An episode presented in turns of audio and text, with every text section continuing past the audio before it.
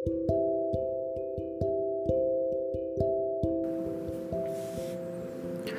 い、皆さんこんばんは。台湾駐在独身ゲイリーマンの独り言をお届けしてますあきらです。皆さんいかがお過ごしでしょうか？えっとこの収録は9月に入ってからしてるんですけどまあ8月がね結構忙しくてあっという間に終わっちゃったんですよね。でなんかあんまりこうそうだな。こういう仕事が忙しいのに加えてまあなんかその反動っていうかだからもうちょっとね終わ忙しい時期が一段落したんでうんこう仕事を離れたねなんか生活とかをもう一度こうリセットして、まあ普通のねこう暮らしをねもう一度取り戻したいなと思って、うん、8月の後半は結構まあオンオフをね切り替えて、えー、やってみたりしてたんですけどまあなんでねこうやっとこう台湾というかこう台北のこうこうなんていうのかな外のうん、事情とかを少し、うん、見れるような、余裕が出てきたので今日はねそんな、まあ、所感というかねこうまあ結局はコロナとのお付き合いの話になっちゃうんですけど、うん、今どんな状況かねっていうのを、うん、なんかダラダラとお話をしていこうかなというふうに思ってます。はいでまあねあの報道とかでもうんもう結構出てると思うんですけどね。あの5月からねこうコロナが急に拡大した台湾でずっとこう警戒レベル3という形で、うん、あのまあいろいろなねこう規制が出てたんですけど7月の末からねようやくそれもレベル2ということになってわりかしこう普段の生活に近いような形に、えー、生活が戻ってるんですけどもうんまあねあのレベル2でまだできないこともやっぱりあるんで、まあ、例えばこうそうだな。うん自分がこううん今まだ復活してないといえば例えばジムなんていうのは、うん、あの健康ジムの方ですね。健康ジム、うん、あの運動のジムですね、えー、なんかはあの今はもう入れることは入れるんですけどなんか場所によってはこう室内のプールとかはいま、えー、だにダメとか。あとシャワーも浴びれないとか。で僕はあのこっちのワールドジムっていうねうんところにあの一応会員になっててまあこのねコロナの警戒宣言がちょっとレベル2になってからまた営業再開してるんであのまた復活して通い出してるんですけどなんかねこうまあもともと僕はプールは行かない方なんでそんなに影響はないんですけどあとはこう貸し出しのタオルとかがね一切今出てこないんですよ。でなんかその辺のこうルールの曖昧さっていうかなんとかな例えばなんですけどうんこうジムでそういうプールとかシャワールームはっていうような施設は使えなかったりとかサウナとかもダメで。けど例えばなんていうかな屋外のプールとかそういうところは今もう解禁になって、まあ、人数制限はあるんだけどうん、あとホテルのプールとかね。でそういうところは OK でみたいな、うん、なんかねその辺のこうあ基準が曖昧だなみたいな。ふうにも受け止められるんですよね。それからねあとあそうそうこの間えっと西門に友達とご飯を食べに行ってでその帰りにあの本楼っていうあの飲み屋のね集まってる、ね、こう台湾台北でも有名なあのエリアがあるじゃないですかでそこにちょっと繰り出したんですよで本来バーってまだあの営業は再開できないんですけど今本楼はねもうやってるんですよ。うん、多分今週の金曜日からは多分本格的に多分営業再開するみたいっていうふうに聞いたんですけどでこれも結構うんまあ微妙っていうかなんかねこうこれもはっきりしたことは出てないんですよ。でまあ、はっきり政府が言ってるのはこういうところはダメですよっていうのは言ってます。例えばカラオケもダメだし、えー、バーもダメだしあと接待を伴うようなこう例えば飲食のお店っていうのもダメなんですけどけど例えばレストランとかでお酒は飲めるしあとそのさっき言った本楼とかでもあの今もう営業再開しててでそののなんか基準っていうのがこうあれなんですよねそのバーっていうかそのお店の営業形態が純粋にバーかそれとも食事を出す要はビストロっていうかそういう形の営業スタイルかで、うん、なんかね営業ができるかどうかが決まるらしいんですよ。ですごいこれもなんか曖昧で、うん、まあ実質ね本楼とか行ってお食事のために行く人なんてまあほぼいないんですよ。まああっても何て言うのかなお酒のあてでちょっとおつまみ頼むとかっていうのはあっても食事メインで行かないじゃないですか大体ね。なのでそうまあみんなほとんど飲んでるだけなんですけどそういうとこは OK。で一方であのリンセンベイルーとかのこうあのカラオケが入ってるようなこうゲーバーとかまあそういうあの、まあ、キャバクラみたいなところっていうのはもうまだまだ営業の再開は見えてなくて。で、うん、だからその辺とこう本楼とかのこうバーっていうか飲み屋の違いが出てるのもなんかかわいそうだし、うん、ねえなんかうん、まあ一律にこれがいい悪いでこう制限かけていることがい必ずしも絶対い OK とは思えないけれどもなんかあ不公平だなって思う反面あ逆に本楼のそのバーが本格的に営業再開しましたよっていうような情報もそんなに出てなかったりしてたんでなんか行ってびっくりだったんですよね友達とね。でまあそこで、まあ、平日だったんですけど友達とちょっと軽くビールとか飲んでうんなんか過ごしましたけどね、うん、なんでまあね、これから徐々にね人がまたあの戻ってこう楽しいね雰囲気のあの本炉に戻るといいなと思いますけどね、うん、多分23ヶ月こうずっと営業できない状況だったんで結構ねそういうのを楽しみにしてるローカルの人たくさんいると思うしね早くそうな活気が戻るといいなと思いますけどね。うん、でもなんかそう言いたかったのはその活気が戻るのも大事だけどなんかそうバーという形で営業許可を取っているお店っていうのはいまだにまだあのオープンできなくて、うん、なんかそういうところはなんかやっぱりちょっと大変だなというふうに思います。うん、そうそう。だからリンセンベルとかのエリアにご飯には行くけれども。そでその例えば居酒屋みたいなところであってもお酒は普通に飲めるし、うん、まあせいぜいこう何て言うかなお店の中で、ね、こう人と人との距離がこうちょっと間隔が空いてるようなね、うん、席になったりしますけど、はい。まあ、そういう楽しみ方がちょっとずつできるようになったっていうのはまあ、うん、ちょっと喜ばしいことかなというふうにも思います。はい、あとですねこうはまあ9月から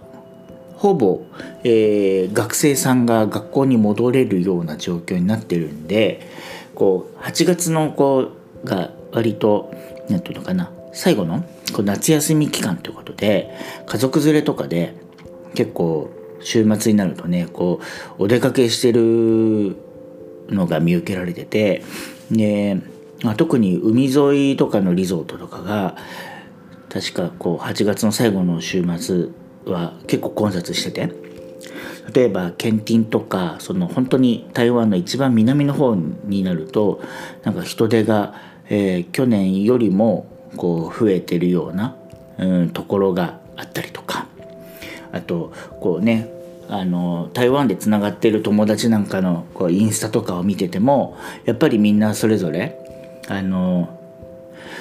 海に行ったりとかプール行ったりとか、うん、なんか結構出かけてるますよね。うん、でそういうところもこう7月の末までは基本的に海とか全然入れなかったんですよね規制でね。だからそこが復活したのはすごい良かったなと思うんですけどあまりにもこう反動というかみんな戻りすぎててねなんか結構いろんなとこで混雑してるような、えー、様子も伺えますし、うん、なんかねこう、まあ、コロナの感染がねこう今はかなり抑えられてますから、まあ、また再拡大ってことはリスクとしてはそんなにないと思いますけどうんでもやっぱりこ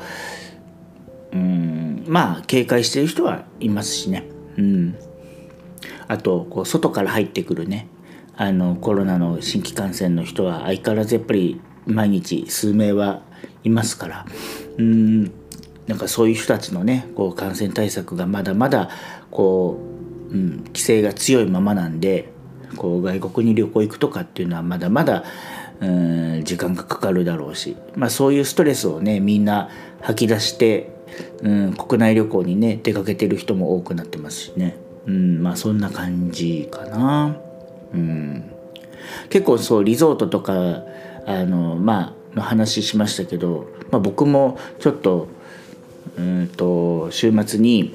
えーと、小琉球っていうところにまあちょっと23泊しに行ってたんですけどうんまあでも小琉球はねそんなに人は多くなかったですね。うん、なんかなんていうのかな。これもねまたね曖昧で例えばうん台北から高尾までこう新幹線に乗って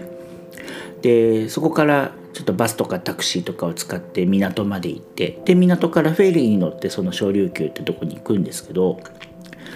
その台湾の新幹線はまだちょっと規制があってこうなんとかな人と人の間にこう一席入れたりとかしてるような感じのうんと予約しか取れなかったりとかしてたんですけどフェリーとかになると突然そのなんか規制っていうのが全然なくってほぼ。うん。なんか全然普通に隣同士座れちゃうようないわゆるソーシャルディスタンシングっていうのはあんまりフェリーの中だと感じられなかったしみたいな。うん。なんかそういう微妙なっていうかちょっとどっちつかずなような感じもするし。で小琉球行ったら行ったでまあ基本的には何ていうかなそのレストランとか、うん、そういうとこではやっぱりソーシャルディスタンシングをこう守るようなお店の方が多かったんですけどね。うん、けどやっぱりもうリゾートなんでやっぱりその辺ちょっと緩いなとかあとマスクしないであの普通に外歩いてる人とかも、まあ、ちらほらいたし、うん、なんかやっぱりみんな、うん、ちょっと息抜きというかこう緩くなってるようなところっていうのはまあ、否めないなと思いました。うんまあねそんな中でもこうもう8月の後半になってきて国内の新規感染が、うん、ゼロの日もあるしまあ出てもね23人みたいな日が結構続いてるんでまあ本当にもう少しの辛抱で多分その警戒レベル2っていうのもなくなるんじゃないかな。どうかね。まあ早くなくなってほしいなっていうか何て言うんだろう。普通にねレストランとか行けるようになった方がいいし。うん。ねバーとかもね早く友達と飲みにも行きたいし、うん、なんかね楽しい出来事がね、あのー、また少しでも復活できる日がね早く来るといいなと思うんで、うん、もうしばらくの信号かな、うん、と思いますね。はい。あとなんだろうな。なんかまああとはワクチンか。そうですね。ワクチンもうんまあ8月に入ってこう各方面でねこう獲得にすごく尽力尽くしていてうんそういうのが徐々にあの届き始めていて。なのでこう割と広いもう多分18歳以上の人とかにもこう受け入れるような、ま、順番が回ってきてるようなそんな状態なのでうん割となんかまあその辺の接種は順調に進んでるんじゃないかなと思います。うん、でねなんかねそう今はえっとそれはアストラゼネカ製と、えーまあ、モデルナがちょっとあるのとそれからあの台湾の国内で開発したワクチンもあの今は受けれるようにも選択肢として受けれるようになりましたしあとあの半導体とかのねあの会社とかがこう尽力を尽くしてあのドイツのねあのワクチンをこう無償で政府に、えー、渡すっていう、まあ、その第一弾のが、えー、ついこの間台湾に届いたりとかで割とこうワクチンの供給がうん広まってきているような印象があります。うん、まあねこればっかりはあと継続的にねこう開発ワクチンが広まったりとか、うん、海外から入ってこないと、まあ、次の第2弾の、えー、ワクチン接種がこれからもっともっと広まってくるんで、うん、まだまだあの足りないっていうか、うん、状況がちょっと続くとは思うんですけどね。でもそうやっぱり特に若い世代の人がこの今週、うん、ぐらいからあの予約が取れて受けれるようになったっていうのを結構聞いてますんで、うん、これはねなんかあのとてもいいニュースなんじゃないかなと思います。はい。まあ、あとちょっと若干不安なのはうーんまあそのヨーロッパとかアメリカで開発してるワクチンはさておきその台湾であの開発したワクチンっていうのが何とかなまだ世界的に認められてないというか、うん。ね、だからその今後ねこうそのワクチンパスポートみたいなのがどうなっていくか分かんないんですけど例えばヨーロッパとかだとそのまだ台湾のワクチンが向こうのそのあのワクチンパスポートの対象には認められてなかったりするんでまあ台湾はね安全な国として認められてるからその入国の際にうんなんか例えば PCR 受けて陰性だったらいいですよみたいなので結構入国の条件は緩和されてはいるものの、うん、ワクチンパスポートを接種するためあの入手するためにはやっぱり引き続きそのアストラゼネカとかモデルナとかそういったところのあのワクチンを受けないともらえなかったりとかね、まあ、そういうなんかやっぱりこうなんか、まあ、自分なんかはこうたまにうんコロナ前だと年に何度かそういう海外出張とかがあったのでやっぱりそういうアフターコロナっていうことを考えるとそういう利便性とか、うん、をやっぱり気にしちゃうんで、うんまあ、その効能ももちろん大事ですけど、うん、いかにねこう効率よくそういうところにあの無駄なんか余計な努力とかしないでいけるかどうかっていうのも結構大切なことだったりするんでそういう意味でねやっぱりまだ台湾のワクチンが広まってはいるとはいえなんか自分の中ではそれをちょっと受けようっていう風な選択肢にはまだならないなみたいなうん、ところはあったりしますね。うん、そうだなそんなところかなワクチン。うん、ねえなんかこうやっぱり友達とか、うん、台湾の友達もそうだし日本の友達もそうだしこれやっぱりみんな相互にね台湾行きたいとか、日本行きたいとかやっぱりそういう話をもう本当にひっきりなしにやっぱりすることが多くて。けどもその予定が立たないじゃないですか。ね。だからなんか本当になんかうんもどかしいっていうかね、うん、そうなんか自分もうんなんかよく聞かれるのは次いつ日本帰るのとかね。うん聞かれたりするんですけど特にねこうやっぱりまあまずは日本の状況が収まってくれるのがまず第一で。あとはまあタイミングもそうだよね。仕事のタイミングもそうだしね。うんまだちょっと様子見かなって感じですね。うん。まああと本当に今台湾の方がなんだろうその